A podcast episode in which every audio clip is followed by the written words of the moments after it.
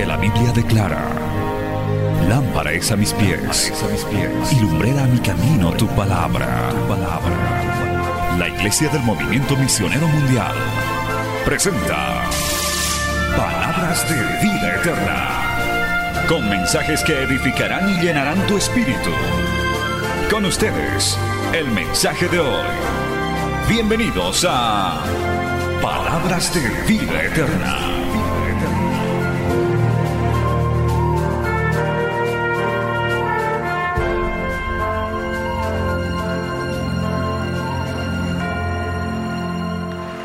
Tome la Biblia inmediatamente en sus manos. Vamos a ir a la palabra del Señor en este breve estudio aplicable a nuestras vidas de los mensajes de, las iglesias de Dios a las iglesias del Apocalipsis.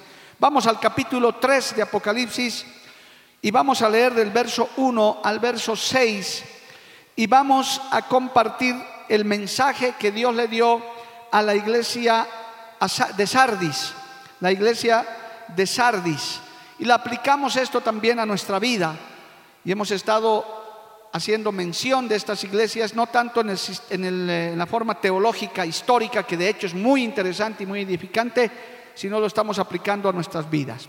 Apocalipsis 3, 1 al 6, si lo tiene, diga un fuerte amén. La palabra del Señor dice en el nombre del Padre, del Hijo y del Espíritu Santo. Escribe al ángel de la iglesia en Sardis el que tiene los siete espíritus de Dios y las siete estrellas dice esto, yo conozco tus obras, que tienes nombre de que vives y estás muerto. Sé vigilante y afirma las otras cosas que están para morir, porque no he hallado tus obras perfectas delante de Dios. Acuérdate pues de lo que has recibido y oído y guárdalo y arrepiéntete, pues si no velas, vendré sobre ti como ladrón y no sabrás a qué hora vendré sobre ti. Pero tienes unas pocas personas en Sardis que no han manchado sus vestiduras y andarán conmigo en vestiduras blancas, porque son dignas. El que venciere será vestido de vestiduras blancas y no vosaré su nombre del libro de la vida y confesaré su nombre delante de mi Padre y delante de sus ángeles. El que tiene oído, oiga lo que el Espíritu dice a las iglesias. Amén. Palabra del Señor. Vamos a orar. Dios bendito, te damos gracias en esta hermosa noche. Gracias por congregarnos, por reunirnos. Señor, sentimos tu presencia, te hemos alabado, te hemos honrado, hemos orado, Señor. Ahora te pedimos que nos alimentes, que nos redargullas, que nos exhortes, que nos animes. Alimentanos con tu palabra en esta noche, Señor. Oh, aleluya. Que tu palabra es verdadera comida, Señor amado que en esta noche corra, fluya con poder, con autoridad. Los que estamos aquí y los que nos siguen, nos oyen, nos ven en cualquier parte de este país y del mundo, sean alimentados, consolados con esta palabra. Y una vez recibida, haya cabida en la mente, en el corazón y vuelva a ti con mucho fruto para honra y gloria de tu nombre, Santo Dios. Amén y amén. Tomen asiento, hermano, dando gloria al Señor. Aleluya. Muy atentos a la palabra del Señor, los mensajes a la iglesia de Sardis. Aleluya. Y claro, esta es una iglesia también que el Señor se le presenta con reprensiones. Hasta este tiempo de este estudio bíblico, la única que no recibió reprensiones es la iglesia de Esmirna. La de Éfeso recibió reprensiones del Señor, Pérgamo también, y eh, Esmirna no lo hizo, y Tiatira también recibió reprensiones, y Sardis también recibe reprensiones, recibe exhortaciones. Y no me canso de decirles, hermano, usted nunca se fatigue de recibir exhortaciones, reprensiones, que es para nuestro bien. Alabado el nombre de Jesús. Aunque no nos guste a veces que nos hagan notar nuestros errores, pero es para nuestra bendición. Sardis Hermanos, es una iglesia entonces que también recibe reprensiones. Les voy a contar algo de historia que está en nuestro libro del pastor Luis M. Ortiz, si usted lo quiere adquirir, se titula Apocalipsis, un libro abierto para hoy. Simplemente como dato, porque no estamos entrando en la parte histórico-teológica de estos mensajes, sino lo estamos aplicando a nuestra vida. La ciudad de Sardis estaba a 80 kilómetros al noreste de Esmirna y como a 50 kilómetros de Filadelfia. Fue la capital del reino de Lidia en ese entonces, cuyo último rey se llamó Creso. Creso.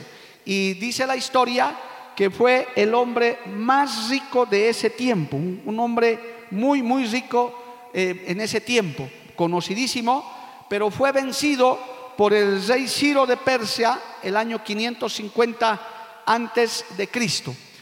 Este, este lugar, hermano, en un tiempo fue muy rico, muy próspero también, a consecuencia de este creso que se enriqueció y enriqueció la zona, pero finalmente fue derrotado. Para el tiempo del periodo romano ya Sardis comenzaba a decaer, tomen en cuenta esto, pero se enorgullecía de su pasado, un pasado esplendoroso, glorioso. Yo estaba, cuando estudiaba esto, me ponía a pensar, por ejemplo, en Bolivia, lo que fue Potosí en, en los años 1700, por ahí, hermano, que era la ciudad de Potosí. Dice que la ciudad de Potosí, nuestro departamento ahora de Potosí, así como usted lo conoce, en ese tiempo era semejante a lo que ahora puede ser París, Francia. Es una ciudad sumamente visitada, muy importante, muy rica a propósito de la, plata que se sacaba de ahí. Bueno, hoy es una ciudad colonial muy bonita, pero en nada de compararse con París, con Francia o con Europa. Yo me imaginaba algo así de Sardis, que un tiempo fue rica, fue grande, pero fue conquistada, decayó, sin embargo se sentían orgullosos de su pasado. Hay gente que aunque eh, ha empobrecido, la vida no le ha sido muy favorable, todavía se sienten orgullosos, dicen, no, yo un día fui esto, fui el otro, hice aquello, hice esto otro, que ahora ya mi vida ha decaído, pero he hecho eso. Algo así pasaba en Sardis, eh, hasta donde se sabe históricamente, hoy la iglesia de Sardis, o perdón, el, lugar de Sardis, en la actualidad lo que queda de esa ciudad es solamente escombros, no existe ya físicamente, lo que no sucede con otras que actualmente existen y aunque han cambiado de nombre, gloria al nombre del Señor. Entonces ese es un dato histórico importante porque además esta iglesia de Sardis, hermano, viene un poco de la reforma de lo que fue Teatira. Acuérdese un poquito de la iglesia de Teatira, que era una iglesia que vivió en medio del romanismo, de prácticamente de la iglesia católica romana que se instauró con fuerza en ese tiempo. Sardis eh, prácticamente sacó, es decir, eh, salió de eso, se dio cuenta, la gente de Sardis, los, los de la iglesia, dijeron, no, eh, los de Teatira están totalmente equivocados. Por eso es que la palabra sardis significa remanente o lo que ha quedado, lo que ha escapado. Gloria al nombre del Señor. Todos se corrompieron, se dejaron llevar por religiones, por ritos, por ceremonias. Pero la iglesia de Sardis se formó de un remanente que escapó de la religiosidad. Alabado el nombre de Jesús. ¿Cuántos dicen amén, amado hermano? Qué bueno que Dios nos haya sacado de la religiosidad, de los ritos, del paganismo, de la idolatría. ¿Cuánta gente todavía tiene su confianza puesta en, eh, estatuas, en imágenes, en, eh, en, hermano, en amuletos? Qué bueno es la luz del Evangelio que nos enseña que no tenemos que tener confianza en esas cosas. Nuestra única confianza es Cristo Jesús. Alabado el nombre de Jesús. ¿Cuántos dicen amén, amado hermano? Cuando uno viene a Cristo se despoja de todo eso, inclusive gente que tenía algún tipo de hábitos religiosos, uno muy común, ¿verdad? La señal de la cruz o lo que llamamos por estos lados el persinarse. Mucha gente lo hace hasta el día de hoy, eh, gente que todavía no ha conocido la verdad de la palabra, como un hábito, como una costumbre. Yo inclusive en algún tiempo y cuando puedo les pregunto a esas personas, ¿y por qué haces eso? ¿Qué significa para ti? Y la gran mayoría me dicen porque mi papá lo hacía, mi abuelo lo hacía, yo también lo hago. Ni siquiera saben el significado, por qué lo hacen. Entonces es solamente costumbres, hábitos. La iglesia de Tiatira creció en medio de eso y Sardis sale de eso, escapa ese remanente, eh, pero sin embargo no dejan, hermano, ese ritualismo. ¿Qué representa esta etapa? Ya estamos entrando, dejando la historia, lo que sucede.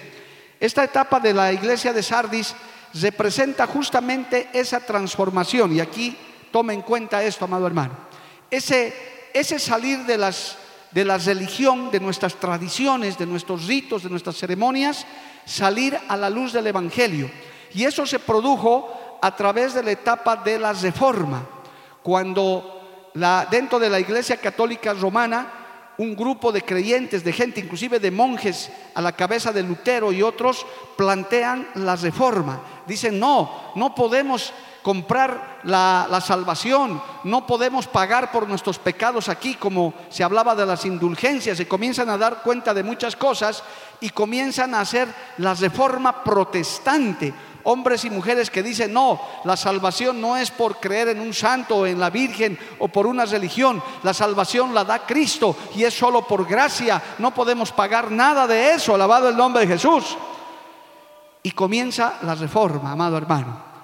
Eso que hasta el día de hoy, gracias a esa gente que Dios usó, pues el Evangelio tal como es, inclusive la traducción de la Biblia, hermano, comienza en ese tiempo, porque en los tiempos de la religión romana, cuando se juzgaba el cristianismo romano pagano, hermano, no se podía leer la Biblia.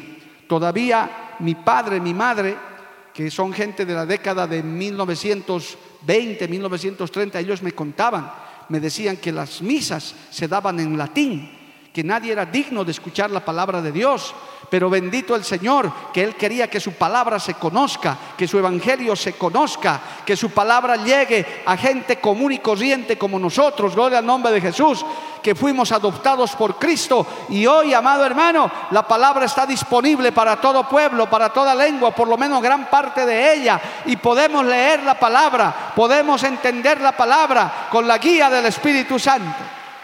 Levante su mano y alábele a Dios, hermano. Hay que darle siempre las gracias a Dios por eso, hermano. Si no en esta hora nosotros no hubiéramos conocido esta bendita palabra, si estos tiempos se mantenían. Pero ahí vino esa transición, esa gente que se, hermano, salió de la iglesia, digamos, de la iglesia tradicional pagana romana y comenzaron a en Sardis decir, no, somos un remanente. Pero aquí está, y aquí empieza la enseñanza, hermanos, les quedó algo de esa de esos ritualismos, de esas ceremonias. Les quedó eh, impregnado algunas cosas que inclusive, hermano, hasta el día de hoy, hasta el día de hoy, este siglo XXI, donde estamos enseñando y aplicando a nuestras vidas esto, todavía hay gente que no se ha despojado totalmente de esos hábitos religiosos. Todavía hay muchas, mucha gente, yo diría millones de personas en el mundo entero, que si bien la luz del Evangelio les ha alumbrado, la palabra de Dios les ha llegado, todavía tienen ritos, ceremonias, sacrificios que creen que con eso se van a ganar el cielo, se van a ganar la salvación, aún dentro de iglesias llamadas evangélicas. Eso es precisamente lo que pasaba con la iglesia de Sardis. Esa, ese es el punto, uno de los puntos principales que Dios les reclama a Sardis. Por eso Él se presenta en el verso 1, Él se presenta y dice, escribe al ángel de la iglesia en Sardis, el que tiene los siete espíritus de Dios y las siete estrellas, dice esto, haciendo énfasis en que hermano, vivir una vida cristiana, conocer a Dios, nacer de nuevo, no es amontonarse ritos y ceremonias, sino es tener una experiencia espiritual con Dios, un nuevo nacimiento, alabado el nombre de Jesús, ser hermano bautizados con el Espíritu Santo, nacer del agua y del Espíritu, poder contemplar a Dios. Yo creo que en esta noche el Señor está aquí, alabado el nombre de Jesús, se mueve en medio de nosotros, se lo siente espiritualmente, por eso usted puede tener ese gozo, por eso usted puede levantar esa mano, porque sabemos que el Señor Jesucristo está en medio de su pueblo porque aquí le estamos alabando, alabado el nombre de Jesús. Una iglesia sin el Espíritu Santo, hermano, no está completa. Algo le falta. A su nombre, gloria. el solo asistir a la iglesia, el solo cantar estos lindos coros, hermano, son solo el inicio. Pero hay que buscar tener una experiencia con Dios. Hay que buscar la vida en el Espíritu. Eso es lo que había perdido Sardis, amado hermano. Salió de todas esas ceremonias, salió de todos esos ritos, de todas esas costumbres paganas con las cuales se había mezclado la iglesia cristiana primitiva. Y pudo salir ese remanente, pero se mezcló de esas cosas. Piense por un momento, hermano, nosotros hemos ministrado estos años, hemos encontrado gente que inclusive, pese a que está sentado en una iglesia evangélica, todavía tiene ese temor, todavía tiene esos rasgos de ceremonias, de ritos, de, hermano, de algunos, inclusive hasta algunas costumbres paganas, cristianos, evangélicos, denominaciones que todavía celebran algunas fiestas paganas, abiertamente paganas porque no se han despojado de eso. Por eso el Señor se les presenta y les dice, yo soy el que tiene los siete espíritus y las siete estrellas, porque dice la Biblia, y conoceréis la verdad y la verdad os hará libres. Es el Espíritu de Dios el que te abre los ojos, alabado el nombre de Jesús. Es, es la experiencia personal del nuevo nacimiento el que verdaderamente transforma tu vida. Porque hay gente que cree que porque se bautiza, o porque viene a un culto ya es cristiano. Yo muchas veces dije eso, hermano. No porque duermas en un garaje te haces auto, ¿verdad? Aunque duermas en un garaje o aunque, aunque duermas en una carpintería no te haces cabeza de martillo. No, no, no. El asunto es que aunque vengas a una iglesia, tu vida tiene que cambiar, tienes que tener una experiencia espiritual con Dios, porque el Señor es espíritu y es vida, alabado el nombre de Jesús. A su nombre, gloria.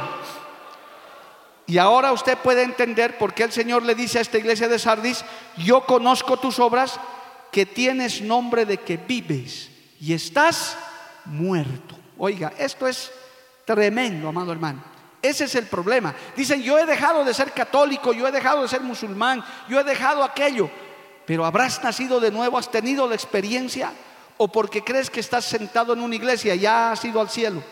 Sí, hay que dar un paso inicial hay que recibirlo a Cristo como tu Señor y Salvador, pero luego tienes que buscar el vivir en esa palabra, el vivir no solo en el culto, no solamente en la reunión, todos los días, cada minuto, cada instante de tu día, alabando, glorificando, viviendo en el Espíritu, teniendo experiencias, porque de lo contrario, tienes nombre de que vives, pero estás muerto. Es decir, no está tu nombre siquiera inscrito en el libro de la vida. Por eso vamos a ver esto. Hermano querido, esto es un énfasis muy, muy especial.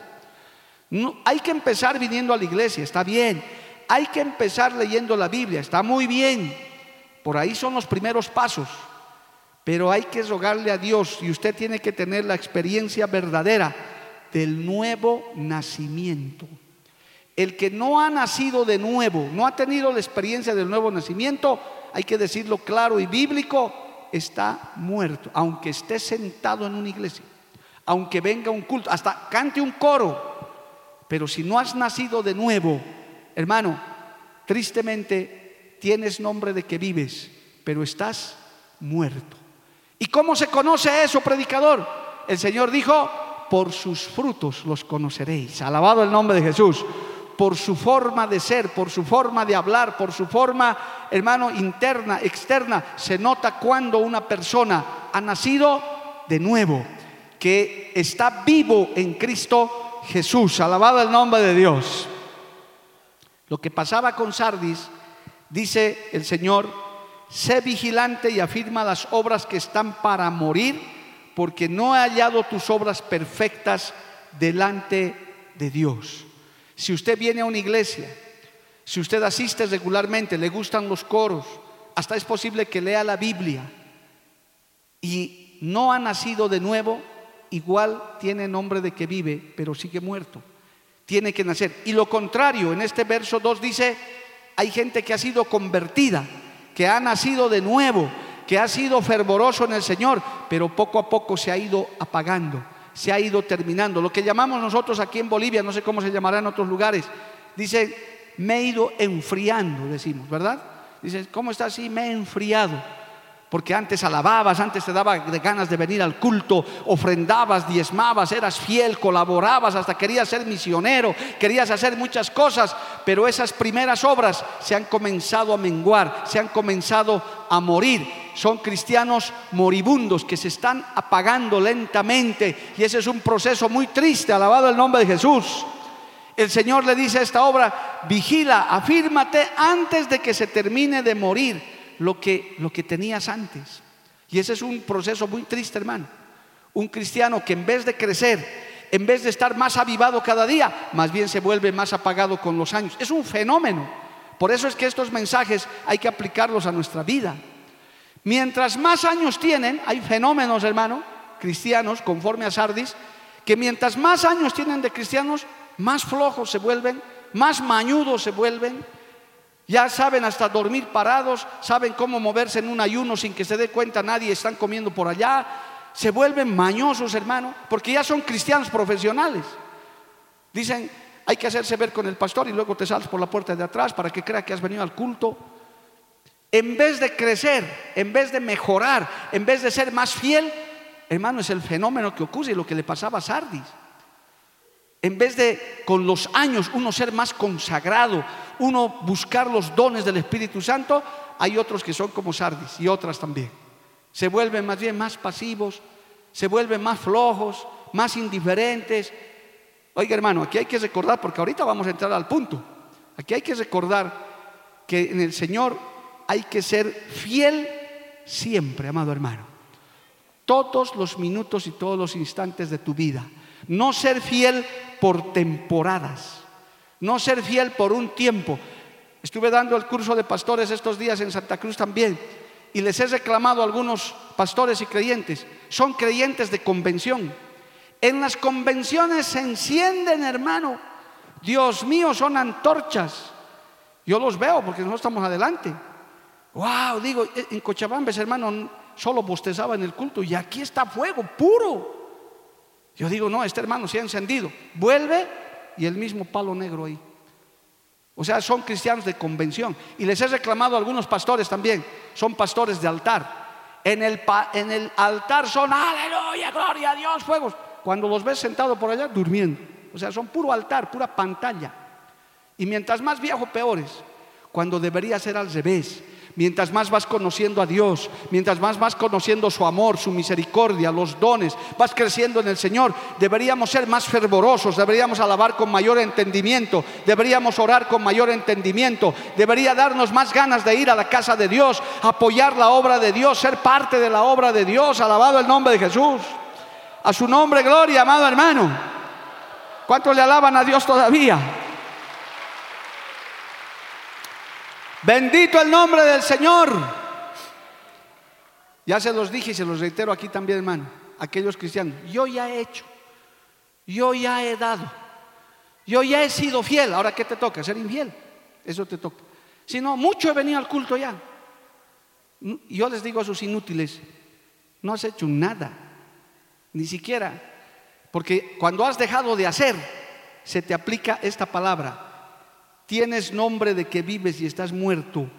Sé vigilante y afirma lo que se está por morir. Cuando deberíamos crecer, cuando deberíamos ser más fieles, cuando a medida que vas más años conociendo, teniendo experiencias con Dios, lo que pasaba en Sardis era que era todo lo contrario. Eran cristianos cangrejos, hermano. Más bien hacia atrás caminaban ellos.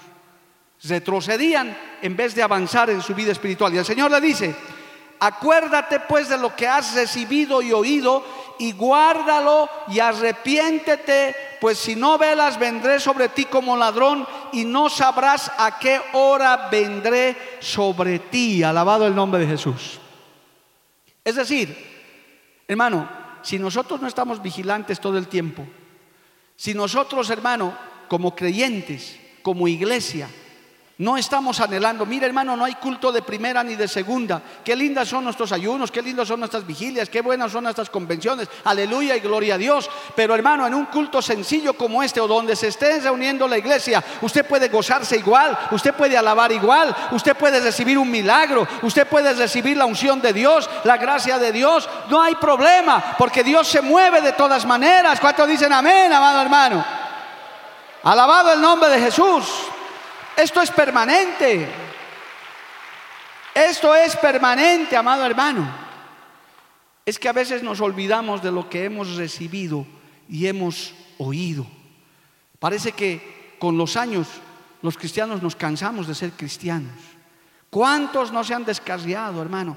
Yo personalmente conozco a una gran cantidad de creyentes descarriados que eran buenos, que Dios los usó grandemente, creyentes y también siervos de Dios, que hoy en día no son nada. ¿Qué pasó? ¿En qué momento les pasó los de Sardis? Comenzaron solamente en la religiosidad, en las costumbres, en los ritos, en las ceremonias. Se volvieron solamente cristianos de actividad. Como hoy en día, hermano, la iglesia en general corre detrás de espectáculos de predicadores famosos. Eso les le encanta a la iglesia hoy en día, hermano. Escuchan, ¿quién va a llegar de, de tal parte? Un predicador famoso y corren. Se aparecen en la iglesia y ahí están ungidos un ratito. Y luego se va el predicador famoso que Dios lo ha usado y vuelven a ser el mismo palo seco. El Señor le está recomendando eso a Sardis. Saliste de esa iglesia religiosa, saliste de todo eso, pero te estás muriendo, te estás acabando. ¿Usted no conoce creyentes así, hermano? Yo conozco a varios. ¿Cómo eran antes? Por eso uno tiene que estar velando. Dice, vela, vigila, estar atento a tu vida espiritual, alabado el nombre de Jesús. Si hay alguno que le da ya flojera venir al culto, usted sacúdase de eso, diga, me voy a malacostumbrar a que me entre la flojera. Si usted está comenzando a cambiar el culto por cualquier cosa, sacúdase y diga, no, no, no, yo estoy vivo, yo tengo que ir al culto, yo tengo que ir a la vigilia, yo tengo que ir a llenarme de Dios antes de que el Señor me sorprenda en mi flojera, en mi descuido. Gloria al nombre de Jesús. A su nombre, gloria. Más adelante en Apocalipsis 16 el Señor les recuerda casi esto, hermano, lo mismo, ya hablando de palabra profética. Apocalipsis capítulo 16, verso 15. Oiga, hermano, a propósito de esto, el Señor les recuerda esto. Mire, he aquí yo vengo como ladrón. Bienaventurado el que vela y guarda sus ropas para que no ande desnudo y vea su vergüenza. Es que, hermano querido, no es cuestión de que usted solamente se encienda en una actividad, en un culto. Usted tiene que, bueno, tenemos que cuidarnos todos los momentos, fuera, cuando usted se vaya, cuando usted salga de aquí, cuando usted no está en la iglesia, cuando esté en su casa, que estemos velando, que estemos vigilando, que estemos creciendo. Que no solamente, y aquí está el punto de este texto, que usted no sea un religioso porque diga, me he acostumbrado a venir martes y jueves al culto. Y los domingos, sí, no, soy religioso, culto es domingo, no hermano. ¿Qué tal si citamos un culto un, sábado, un lunes, un viernes? Y Dios se mueve, amado hermano. usted tiene que estar anhelando permanentemente la presencia de Dios. Usted tiene que estar anhelando el ayuno de un par de días, la vigilia que se acerca. Uno ya tiene que estarse preparando, decir, voy a ir a vigilar, voy a ir a buscar el rostro de Dios. Quizás ahí Dios una vez más me visite, una vez más me toque. Creyentes como los de Sardis, hermano, se quedan con una experiencia en la vida, con dos. Y eso es todo lo que han hecho en los últimos años. Sí, Dios me tocó. Sí, un día, pastor, yo lloré ahí adelante. ¿Y eso cuándo fue? Allá en 1981. Uy, ¿y ahora, hermano? ¿Se acuerdan? Porque fue algo maravilloso. Y no volviste a llorar más. No, no sé, estoy esperando todavía. Qué lindo, hermano, que siempre hayan lágrimas en tus ojos. Que no te dé flojera alabarle a Dios. Que siempre tu boca esté dispuesta a glorificar el nombre del Señor que tu corazón siempre esté dispuesto a apoyar la obra. Que tu vida siempre esté disponible para decir, Señor, ¿qué puedo hacer más para ti? Alabado el nombre de Jesús. Vivir agradecido al Señor. Acuérdate de lo que has recibido y has oído, dice el Señor. Guárdalo y arrepiéntete. Gloria al nombre de Jesús. Si no, vendré a ti como ladrón y no sabrás a qué hora vendré sobre ti. Oiga, hermano, permítame aunque quede grabado, nuestro pastor que acaba de partir ni, siquiera estaba en un hospital agonizando. Mi esposa me contó que habló con la viuda. Entró caminando donde el doctor para que lo revisen. Y ahí se terminó su vida, hermano. Ahí se terminó. Ni siquiera tuvo tiempo de, estar echado en cama. Nada, fue tremendo.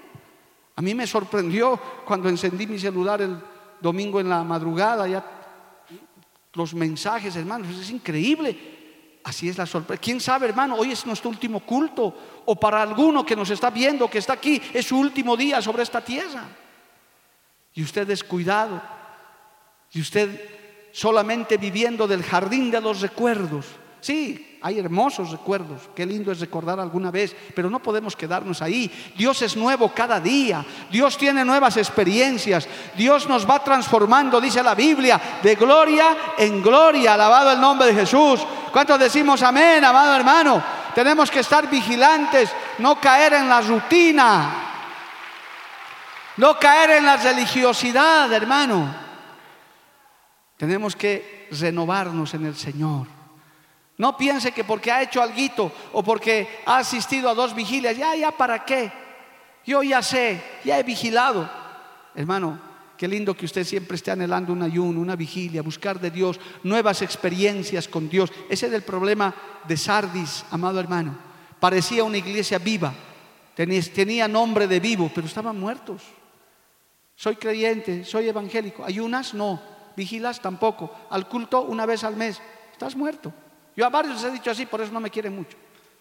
Es, un zombie, hermano. Estás un cadáver, un esqueleto andando. Ah, no me digas así, pastor, seré flaquito, pero no es para tanto. Te estoy hablando espiritualmente. Puede ser flaquito, pero lleno de la gloria de Dios. Puede ser flaquita, pero lleno de la gloria del Señor, con ganas de servirle, con ganas de apoyar, con ganas de venir al culto. No por religión, no por costumbre, porque tenemos hambre y sed de Dios. ¿Cuántos tienen hambre y sed de Dios aquí, amado hermano? Siempre hay de los que tenemos hambre y sed de Dios. Quiero aprender más, quiero recibir más de Dios, no quiero caer en la religiosidad. Algún predicador decía esto, hermano, para cerrar este punto. Algunos creyentes que han salido de la, del romanismo pagano, de la, de la iglesia romana, han cambiado la misa por un culto porque solo vienen domingo en esa horita y se abusen todavía. Un culto de tres horas ya, eso para ellos es ya, ya, que se desmayan, hermano. Esta obra, esta bendita obra, que no es la única ni la mejor, pero cómo uno se acostumbra a un culto de dos horas, de tres horas, y uno sigue alabando y uno sigue recibiendo palabra. Hermano, eso, es, eso nos parece a nosotros normal, a mucha gente. Varios me han dicho por años Toda la mañana una culteadera ahí, culto y culto y culto y culto. Pero qué lindo, amado hermano, estar en la presencia de Dios. Empezar desde temprano. Imagínense entrar al coliseo de una convención a las 8 de la mañana y salir 2 de la tarde. ¿Quién puede entender eso? Pero nosotros tenemos hambre y sed de la palabra. Aprovechamos el momento de la bendición. Aprovechamos el momento para que Dios nos toque. Esta misma noche Dios puede tocar tu vida, puede renovar tu vida, puede transformar tu vida. Alabado el nombre de Jesús. Dios está aquí, amado hermano. Dele un aplauso a Cristo, a su nombre, gloria. Ahora escuche esto, hermano. Aquí entra el punto central del mensaje.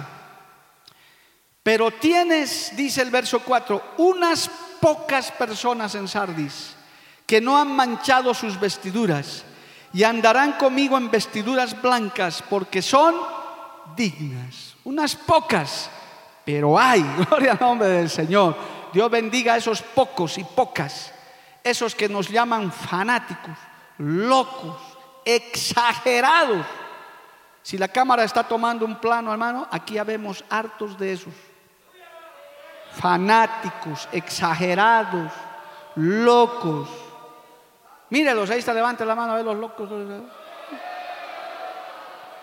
Por ahí andan. Culto quieren. Inclusive hasta acaban una vigilia y preguntan todavía en un jueves, ¿va a haber culto esta noche, pastor? Dios mío, no sale apenas parándose del sueño. Y quieren culto esos locos, hermano. Y son capaces de hacerlo y alguna vez lo hemos hecho, gloria al nombre de Jesús. Lo hemos hecho, hermano. Porque cuando uno anhela, cuando uno quiere de Dios, hay de esos pocos. Qué lindo es ser de esos pocos, amado hermano, que anhelan las cosas de Dios, que buscan las cosas de Dios, que quieren que Dios les revele cosas, que, tienen alegría de venir a un culto. es más, ya se están preparando para la convención. Dice, ya me voy a buscar alojamiento, aunque se voy a ir a pie. No están ahí desanimando a uno de que lejos, que dónde será, que el frío. ¿Cuál frío? Hermano, ¿cuál frío?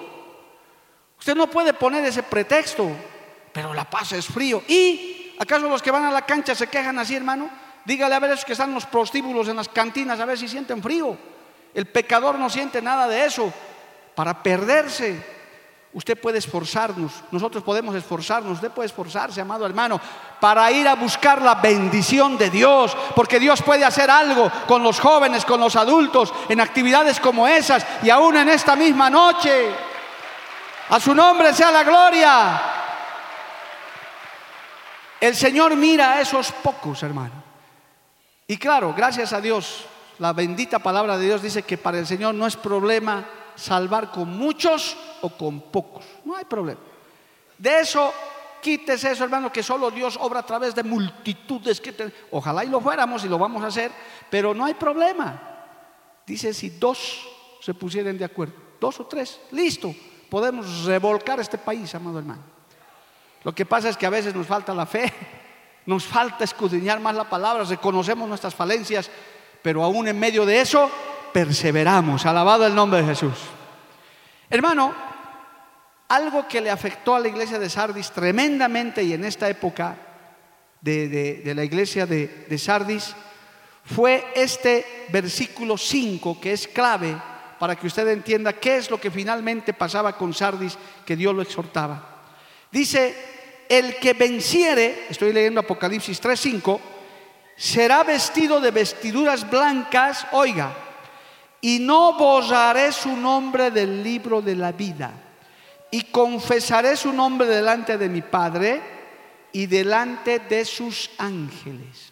¿Sabe qué pasó en esta época, amado hermano? Tristemente, encima de que se volvieron medios religiosos, rutinarios, malaganudos, ya medio cristianos mañosos, entró la doctrina de Calvino, de otro de los reformistas, pero que se extravió por ahí, de la doctrina de la predestinación, de salvo siempre salvo.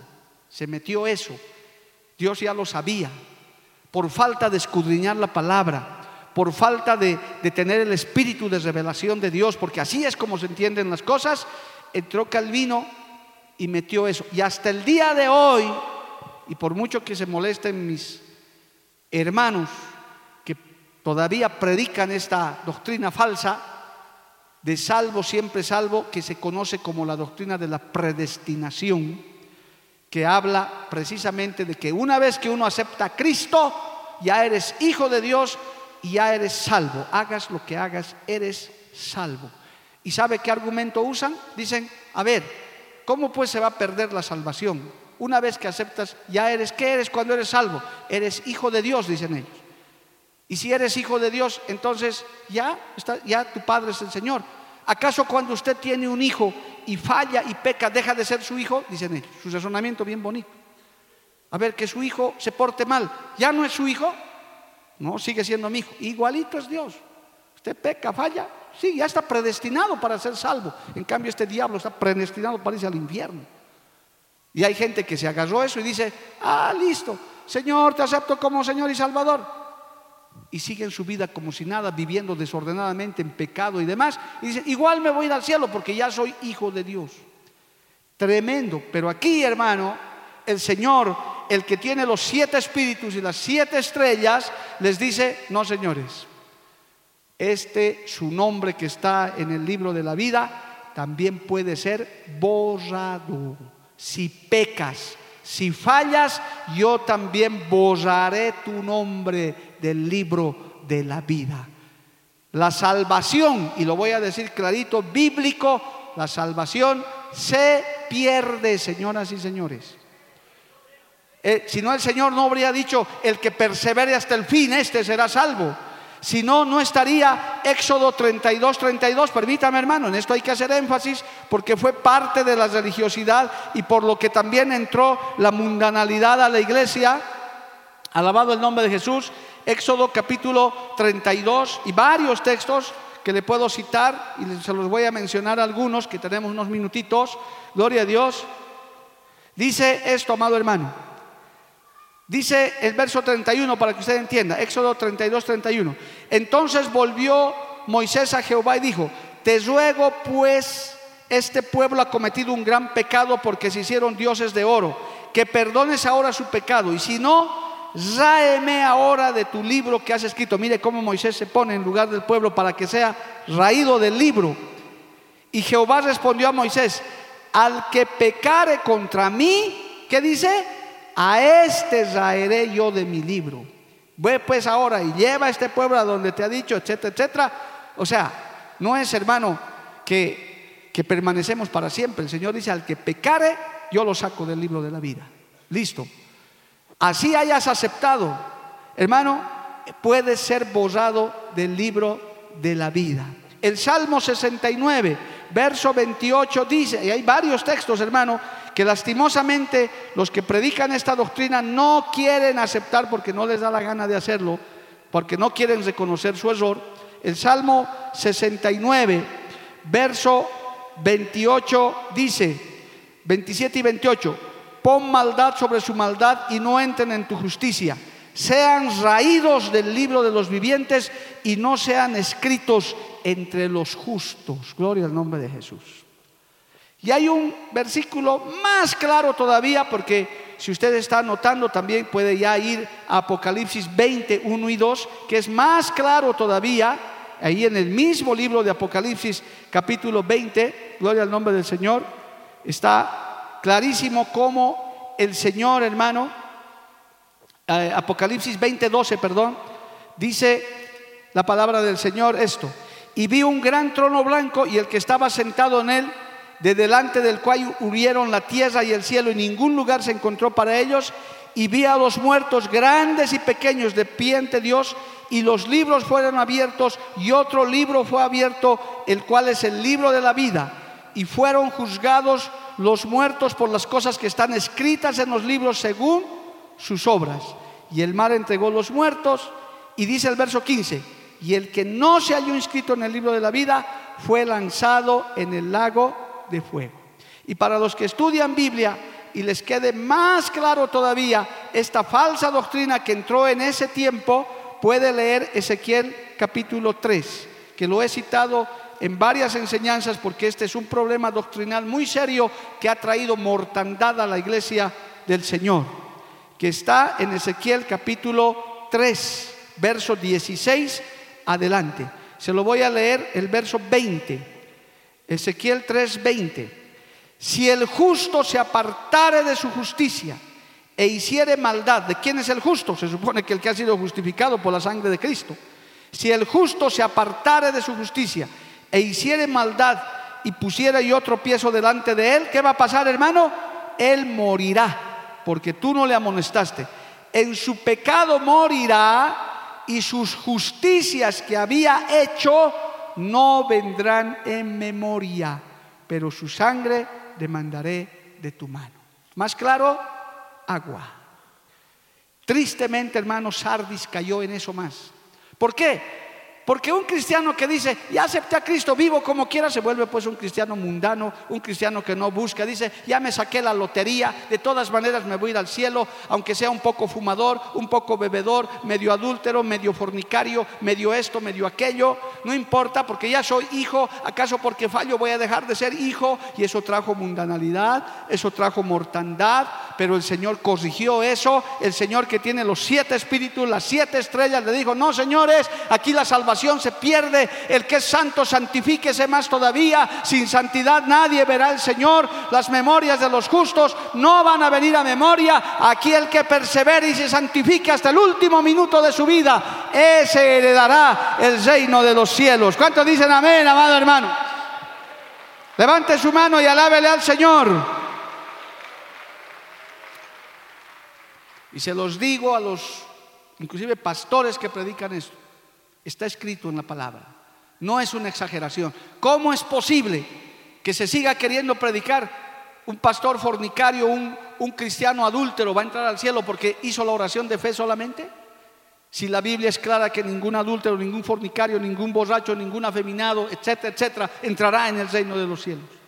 Ah, es que ya recibió a Cristo, sí Señor, pero no perseveró en la palabra. El que me ama, mi palabra guardará, dice la Biblia, amado hermano. Eso es lo que Sardis terminó, hermano, lo terminó de traer las, las serias llamadas de atención del Señor, porque es lógico. Y el Señor le dice, prepárate porque en cualquier momento voy a venir, arrepiéntete. Porque tú estás pensando que porque hiciste buenas obras al principio, ya tú estás asegurado para entrar al cielo. De ninguna manera. Más bien, serás vestido de vestiduras blancas y no vos haré si te arrepientes. Pero si no, no confesaré tu nombre delante de mi Padre. Es más, hermano, esto nos hace entender también cómo el Señor también exhorta que jamás debemos avergonzarnos del Evangelio. Jamás debemos avergonzarnos de ser cristianos, alabado el nombre de Jesús. Permítame leerles este texto más porque lo estamos aplicando a nuestra vida. Mateo capítulo 10, gloria al nombre de Jesús. Hay cristianos que se avergüenzan hasta de cargar una Biblia, hasta que los vean entrar a una iglesia para que no les hagan bullying, para que no les estén molestando. Mateo capítulo 10, gloria al nombre de Jesús. Verso 32 y 33. Mateo 10, 32. A cualquiera pues que me confiese delante de los hombres, yo también le confesaré delante de mi Padre que está en los cielos. Y a cualquiera que me niegue delante de los hombres, yo también le negaré delante de mi Padre que está en los cielos. ¿Dice eso en su Biblia o ya lo han arrancado esa página, hermano? Mateo 10, 32 y 33. Los que se han avergonzado del Evangelio sepan que si no se arrepienten, porque todavía hay tiempo de arrepentimiento, el Señor te negará delante del Padre. Te va a decir, yo no te conozco, porque tú lo negaste primero. ¿Eres cristiano? No. Si hasta yo me he peleado con la sociedad bíblica y saben ellos lo que me he peleado con ellos, por hacer esas Biblias de este tamaño, para que lo metan aquí, listo. Los cristianos del servicio secreto, porque les da vergüenza cargar una Biblia así. Uy, ¿qué me van a decir en el colegio? ¿Qué me van a decir en la universidad? Semejante Biblia tan pesada. Y la botella de alcohol no era pesada. Eso no pesaba para nada. Pero la Biblia pesa. Esto, inclusive, hermano, esto es testimonio cuando usted camina con una Biblia por la calle. Hasta los diablos se alejan. Hasta tal vez alguien que quería hacerle daño dice, no, no, no te metes con ese cristiano porque va a venir su Dios y nos va a hacer desaparecer porque Dios defiende a sus santos. Él dice que ese escudo es muralla a nuestro alrededor, alabado el nombre de Jesús. Somos la niña de los ojos del Señor, amado hermano. Él nos cuida, Él nos protege. ¿Cuánto le alaban a Dios, hermano? Todas esas cosas se introdujeron y eso se introduce, hermano, si usted se descuida si usted no persevera, si usted cada día no se aviva. Por eso el Evangelio, la vida cristiana es de todos los días. Esto no es solamente de tres cultos a la semana o de una actividad grande que tenemos dos veces al año. Esto es del cuidado que usted tiene que tener todos los días para que no se vuelva un religioso, para que no se vuelva uno que tiene nombre de vivo y está más muerto, huele a cadáver, hermano. Hay cristianos que antes eran fervientes y ahora huelen a cadáver o mínimamente ya son, hermanos, zombies andando. Nunca se los ve adorando, nunca se los ve alabando. Peor que se los va a ver de rodillas, ya ni necesitan. Dicen, no, eso, eso es para los fanáticos. Ni siquiera saben ni arrodillarse. Qué hermoso es ver creyentes postrados en la presencia de Dios, hermano.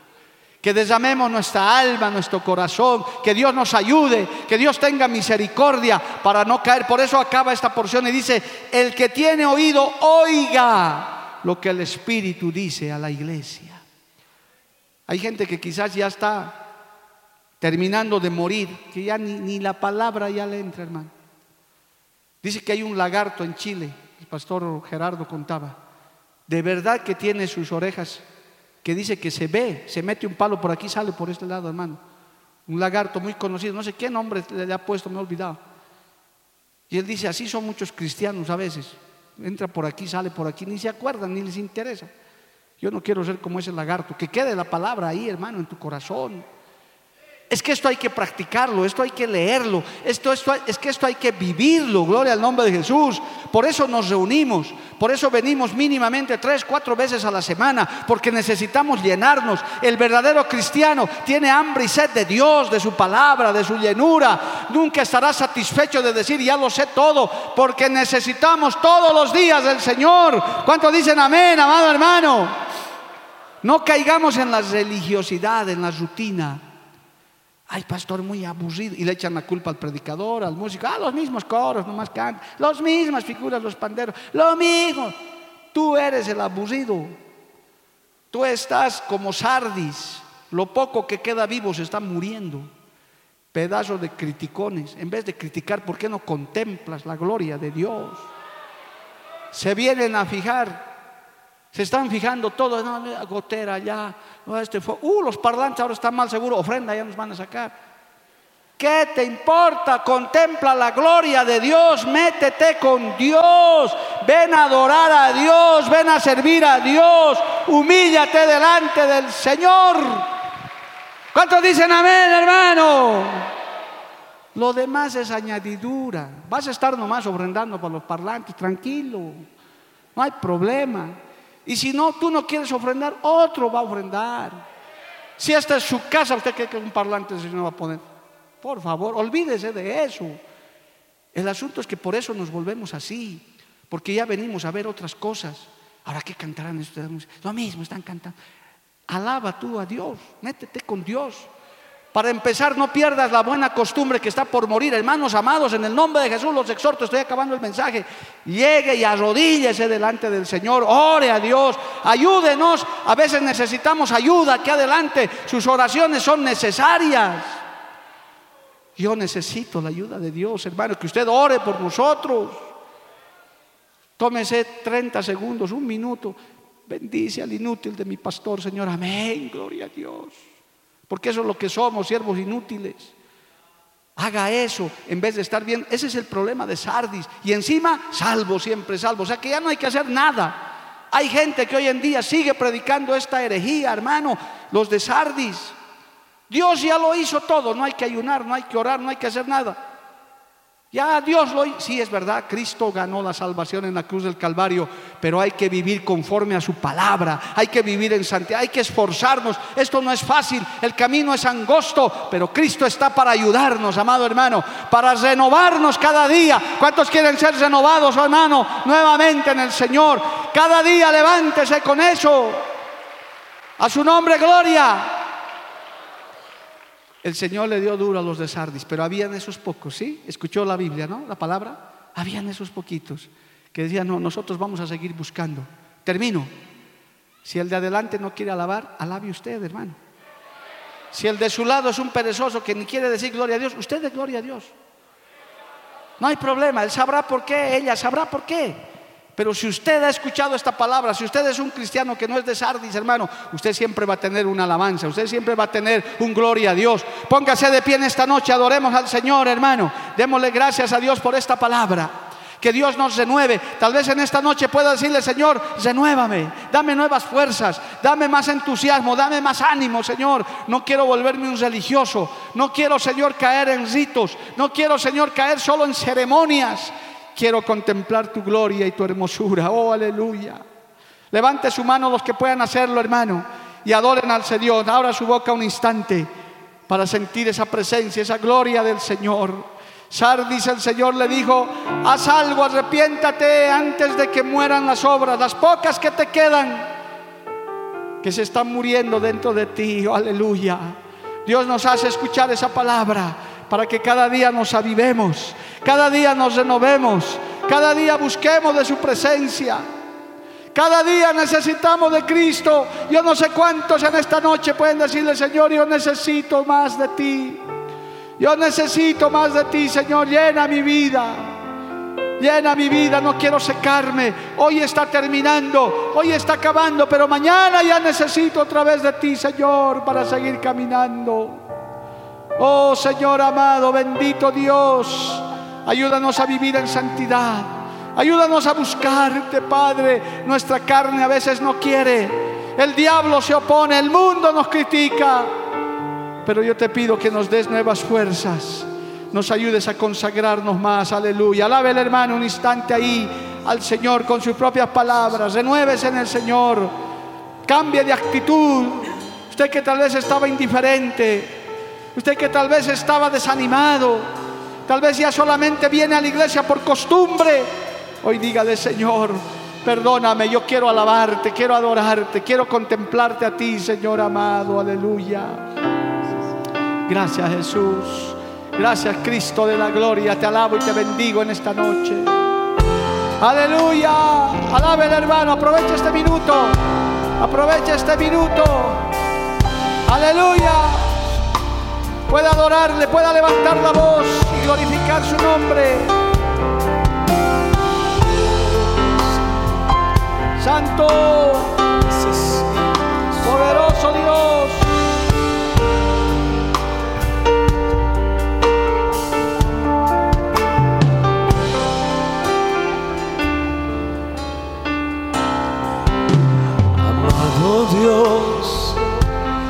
Te necesito más que el aire que respiro. Gracias, te Señor. necesito. Te necesitamos cada instante de Sediento anhelo el torrente Anhele la presencia de Dios, aguas. aleluya, del Espíritu Santo. y todo mi ser clama por ti. Saque esa mala gana, hermano. Esa flojera, anhelo el torrente Esa pereza. de tus aguas ese desánimo que nos arropa a veces. y todo mi ser Ayúdanos, Señor. por ti. Aleluya. Ayúdanos, Padre. Te necesitamos, Señor. Amado Dios, te necesito. Necesitamos de ti, Señor. Más que el aire que respiro, te Aleluya. necesito.